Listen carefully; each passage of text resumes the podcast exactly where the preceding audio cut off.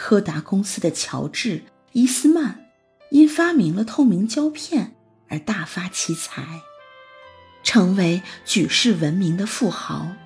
像他这么有成就的人，渴望被肯定的心理，却是和你我没有两样。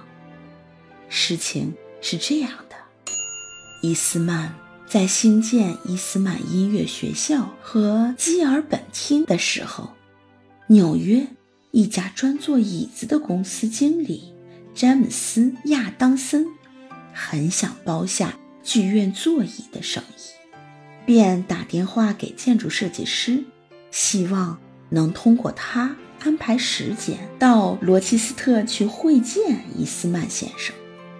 到了见面那天，建筑设计师对亚当森说道：“我知道你很想做成这笔生意，但我先告诉你，伊斯曼是个纪律严格的人，十分忙碌，所以。”你最好长话短说，把来意在五分钟内解说完毕。亚当森也正准备这么做。进了办公室，亚当森见到伊斯曼先生正埋头在一堆文件之中。伊斯曼先生抬起头，取下眼镜，然后走过来向亚当森和建筑设计师。招呼道：“早安，两位先生，请问有何指教？”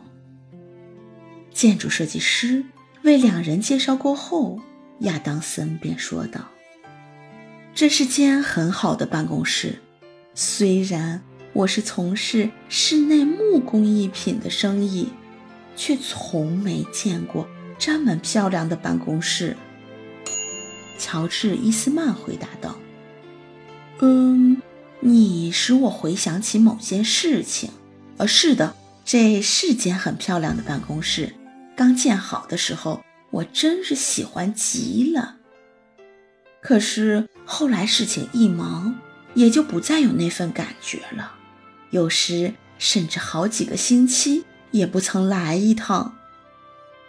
亚当森移动脚步，用手指拂过窗格的镶板。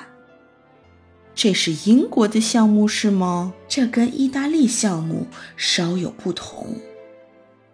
不错，恩伊斯曼回答：“这是英国进口的项目，是我一位木料专家的朋友特别为我选来的。”伊斯曼逐一介绍室内的一些建材，不时对结构的比例、材料的色泽和制作的工艺等提出批评。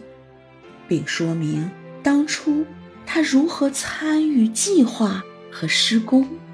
后来，他们停在一扇窗户前面，伊斯曼以他特有的缓和声调指出他未来的好几项计划：罗西斯特大学、综合医院、友谊之家、儿童医院等。亚当森对他的人道精神又大大赞赏一番。接着，伊斯曼打开一个玻璃箱，取出一个照相机来。那是他的第一部照相机，从一个英国人手中买来的。亚当森又询问他从事生意以来的种种奋斗情形。伊斯曼提到自己童年的贫困和寡母的辛劳。由于对贫穷的恐惧，他因此特别努力工作。亚当森凝神细听，并不时地发出一些问题，如干性感光盘的实验等。伊斯曼也都很详细的回答。亚当森被引进办公室的时候是十点十五分，建筑设计师曾警告他。面谈最好不要超过五分钟，但现在一个小时过去了，接着两个小时，他们还是谈个不停。